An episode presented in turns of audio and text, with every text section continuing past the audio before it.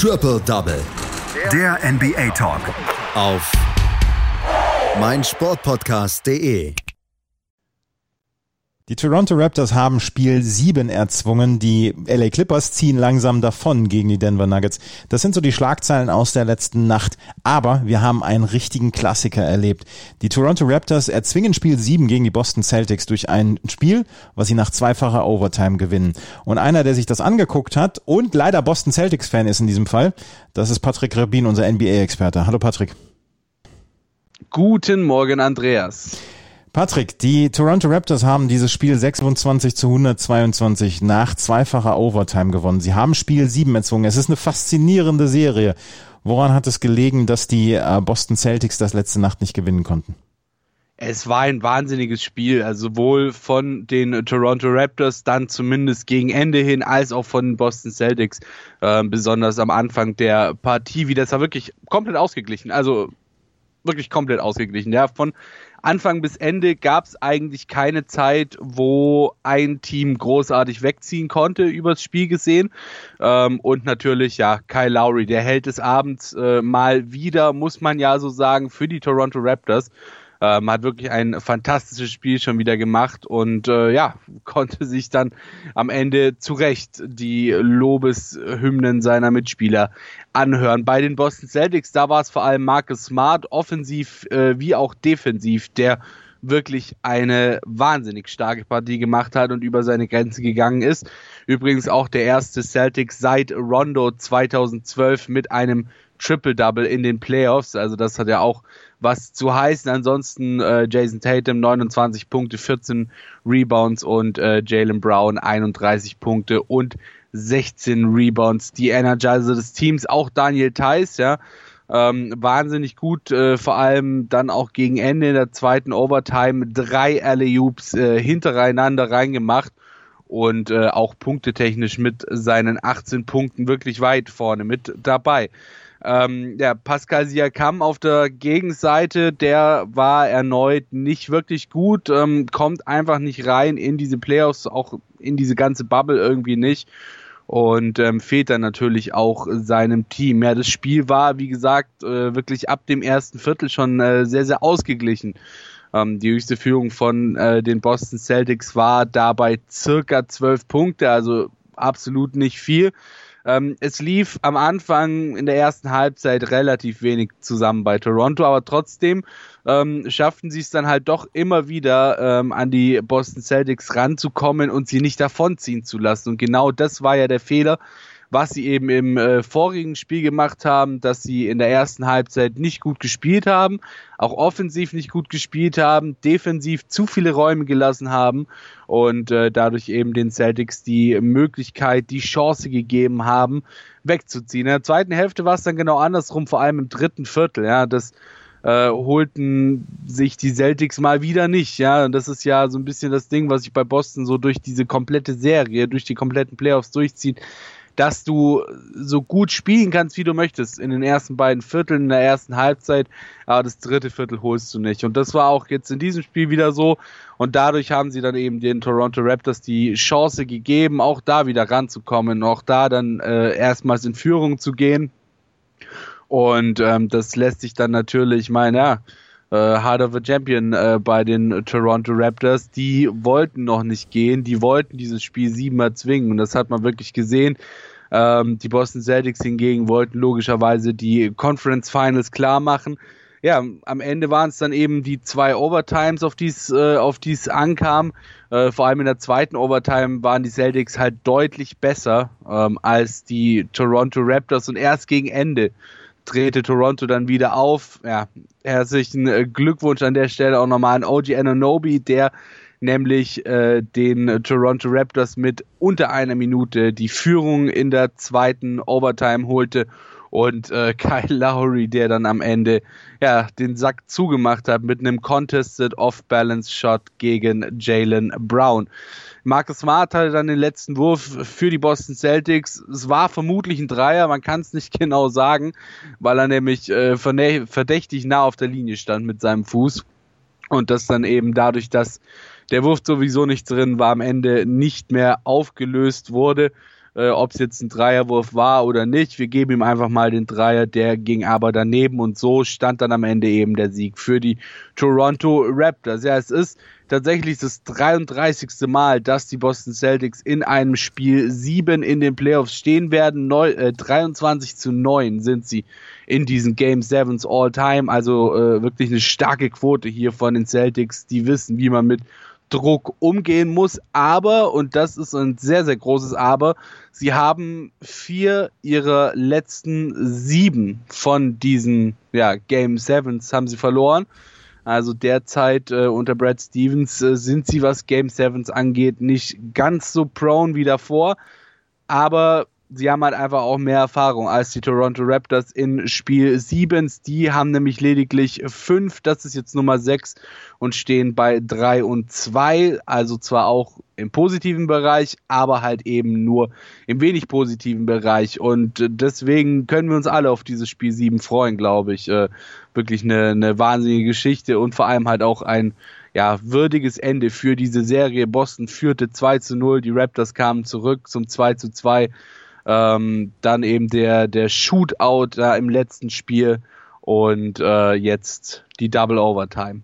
Das letzte Mal, als die Toronto Raptors ein Spiel 7 bestritten haben, das war letztes Jahr gegen die Philadelphia 76ers. Da ist dieses ikonische Foto von ähm, Kawhi Leonard entstanden, als er auf den Korb geworfen hat und die Toronto Raptors mit einem Dreier dann in die äh, Player Conference Finals gebracht hat. Ähm, mal gucken, ob dieses Spiel 7 dann wieder ähnlich ausgehen wird. Auf jeden Fall haben die Toronto Raptors die Spiel 7 erreicht. Du hast es gerade gesagt, das wird eine enge Geschichte. Ich glaube äh, wirklich, das ist eine 50-50 Nummer, oder? Ja, absolut. Also ich sehe tatsächlich ein bisschen mehr Aufwind bei den Boston Celtics, weil die jetzt wirklich viel Frust auch abzulassen haben. Ähm, dadurch, dass eben auch einiges äh, schwieriges äh, Officiating gab von den Referees. Ähm, die haben Bock. Die haben wirklich Bock, vor allem Marcus Smart. Ja, also Marcus Smart, den müssen sie, weiß ich nicht, äh, eine Kette irgendwo in die Ecke von der Halle legen und den da zwei Tage vorher, also quasi ab jetzt äh, anketten, ansonsten dreht er völlig durch, ey. Das ist der Wahnsinn, mit was für einer Energie dieser Marcus Smart da mit dabei ist und äh, was er auch für eine Energie reinbringt, äh, war jetzt auch nach dem Spiel wo er sich dann noch äh, mit äh, Norman Powell äh, so ein kleines Wortgefecht ge äh, äh, äh, ja, geteilt hat und dann auch wirklich von, vom halben Team da irgendwie von Powell weggezogen werden musste, dass er das nicht aus dem äh, Shit-Talk noch ein bisschen mehr wird. Also wirklich, was, mit, mit was für einer Energie so ein Marcus Smart in diesen Playoffs agiert, ist der Wahnsinn. Und auf den müssen sie definitiv aufpassen. Der ist richtig heiß. Die Toronto Raptors gegen die Boston Celtics. Spiel 7 ist am Freitag, in der Nacht von Freitag auf Samstag um 3 Uhr deutscher Zeit. Und da müsst ihr euch dann den Wecker stellen. Das andere Spiel, was wir letzte Nacht erlebt haben, ist das Spiel der LA Clippers gegen die Denver Nuggets. Und die Clippers ziehen so langsam davon. Zwölf Punkte haben sie ihren Gegnern, den Nuggets, davon gezogen äh, oder äh, erlaubt. 96 zu 85 steht es am Ende. Man könnte sagen, wenn man auf die erste Runde der Playoffs guckt, die Denver Nuggets haben die Clippers da, wo sie sie haben wollen. Ja, äh, klar, die Clippers haben jetzt erstmal den Matchball, aber es ist natürlich noch nicht äh, noch nichts entschieden in der Serie, muss man ganz klar sagen. Auch wenn natürlich du die erste Runde jetzt nicht unbedingt äh, mit dem vergleichen kannst, äh, was äh, die Clippers hier zeigen und was die Clippers hier sind äh, gegen die Utah Jazz war das nochmal eine andere Hausnummer in meinen Augen, zumal ja auch die Clippers dann äh, wirklich das taffe Matchup in der ersten Runde mit den äh, mit den Dallas Mavericks hatten. Und ähm, ja, sie sind ein Sieg vom ersten Trip der Franchise ins Conference Final entfernt. Das kann dann natürlich auch mal Berge versetzen, ne? Ähm, wenn du halt wirklich äh, ja legendäres oder geschichtsträchtiges auch für deine Franchise einfach erreichen kannst. Ähm, wahnsinnig starkes Spiel von Kawhi Leonard, 30 Punkte, 11 Rebounds, 9 Assists, ein Assist nur hinter dem Triple-Double geblieben geblieben äh, und zum sechsten Mal 30 oder mehr Punkte schon in den Playoffs gemacht. Doc Rivers ja, der hat nach dem Spiel gesagt, we haven't done anything yet. Und ähm, das ist auch so ein bisschen der Mut der Clippers, beziehungsweise damit versuchen sie sich halt selbst äh, so ein bisschen klein zu reden, vielleicht auch so ein bisschen in die Underdog-Rolle zu reden, um sich dann eben beim Spiel hoch zu jazzen. Und wenn es halt läuft, dann läuft's und dann ähm, können sie halt wirklich, wirklich gut abgehen. Ähm, mit dem ähnlichen oder im ähnlichen Duktus äh, sprach dann auch Kawhi Leonard nach diesem Spiel ähm, dass eben ja das Schwierige noch vor ihnen liegt und ähm, sie bisher eben ja noch nichts großartig gemacht haben eigentlich. Ja. Ähm, die Denver Nuggets, die waren nicht wehrlos, aber nennen wir es mal mit begrenzten Mitteln sozusagen. Ja. Ähm, nachdem sie einen, eine 18 Punkte Führung in der zweiten Halbzeit sich aufgebaut haben, die äh, LA Clippers äh, kamen tatsächlich die Denver Nuggets wieder zurück.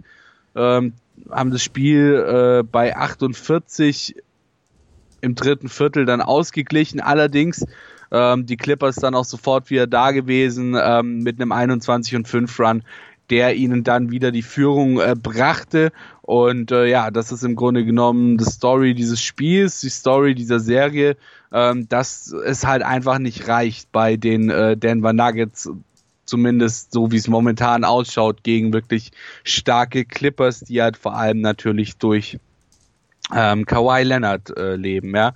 Äh, Paul George, ja, der hatte auch mal wieder ein bisschen ein Off-Spiel gehabt, nur 10 Punkte in 27 Minuten wegen einigen Mal Foul Trouble, ähm, den er schon relativ früh hatte. Die Nuggets, die konnten in diesem Spiel sich nicht eine einzige Führung holen. Ja, wie gesagt, dieser Tie bei 48 Punkten im äh, dritten Viertel, aber sie konnten nie führen. Und ähm, das verdanken die äh, LA Clippers definitiv ihrer starken Defense. Ja, die Nuggets, äh, die wurde von dieser, die, die wurden von dieser Defense äh, bei nur 39,7 aus dem Feld, äh, also Prozent aus dem Feld und ähm, insgesamt drei Shot Clock Violations übers gesamte Spiel verteilt gehalten. Also wirklich stark, was die LA Clippers da äh, vor allem auch defensiv aufs Parkett gezaubert haben. Doc Rivers, der hob dann nach dem Spiel besonders die Defensive von äh, Paul George heraus, ja, der sich da eben auch sehr, sehr eingebracht hat und sehr, sehr engagiert hatte in diese Defense. Und auch von der 3 lief es bei den äh, Denver Nuggets in dieser Nacht überhaupt nicht. 9 aus 27 äh, von, äh, von der 3. Also ja, sie müssen definitiv offensiv einiges verändern und sich halt eben besser auch auf die äh, ja auf die Defensive der LA Clippers einstellen. Bei Nuggets da stach vor allem Jokic raus, 26 Punkte, 11 Rebounds, aber mit Jokic war es das auch eigentlich schon. Also da kommt danach kaum ein Spieler mehr, der wirklich äh, ja, solide Zahlen oder exorbitant gute Zahlen auflegt bei den Nuggets. Ja, Michael Porter, der hatte zum Beispiel 13 äh, seiner 15 Punkte im zweiten Viertel, keine einzigen Punkte in Halbzeit 2 und die Nuggets, ja, die haben bisher wenig Chancen in dieser Serie gehabt und müssen sich strecken, um da nochmal was reißen zu können. Paul George ein bisschen wie der deutsche Sommer, ne? Mal kalt, mal heiß. Ja, absolut. Ähm, wobei in den Playoffs eher kalt. Äh, wenn ich aus dem Fenster rausgucke, passt das auch ganz gut. Ja. Die LA Clippers führen also mit 3 zu 1 gegen die Denver Nuggets und können in der Nacht von Freitag auf Samstag hier den Matchball verwandeln und dann in die Conference Finals ziehen und dann hoffentlich, hoffentlich, hoffentlich auf die Lakers treffen, weil das hatten wir noch nie. Das war Patrick Rebin mit seinen Einschätzungen zu den beiden Spielen in der letzten Nacht. Spiel 7 wird es geben zwischen Toronto und Boston. Auf das kann sich, auf das Spiel können sich alle Basketballfans freuen. Danke, Patrick. Sehr, sehr gerne. Triple Double. Der NBA Talk auf meinsportpodcast.de